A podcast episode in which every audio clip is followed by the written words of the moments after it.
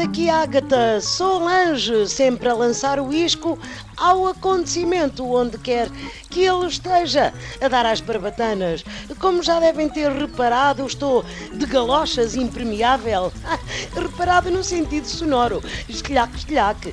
Bom, na verdade ando sempre com esta roupa porque meto muita água nas minhas reportagens. Mas hoje vem mesmo a calhar, pois vim investigar se nuestros hermanos andam ou não a cortar o caudal do Tejo. Tendo em conta que estou no meio do rio e as ondinhas não passam dos meus tornozelos, diria que ou fecharam as torneiras em Espanha, ou o pessoal anda todo a vir aqui com jerrycans a buscar água para o banho. Bom, ainda não vi nenhum técnico com aqueles alicates gigantes que fecham os contadores da água dos prédios, a não ser que seja aquele senhor ali ao fundo, também de galochas, mas com umas redes na mão. O que é só parvo, porque a água passa pelos buraquinhos e não protege nada. Usted, senhor, por favor, sou Agatha, vienes curtear lá aguacita de El Tierro ou nenhum? Oh menina, fale mais baixo que a GNR ainda nos ouve. Ah, na vez que eu estou na apanha da mesma, isto nem é ilegal, atenção. É só de encontrar ali, o que é totalmente diferente. Isto é mesmo da boa amiga.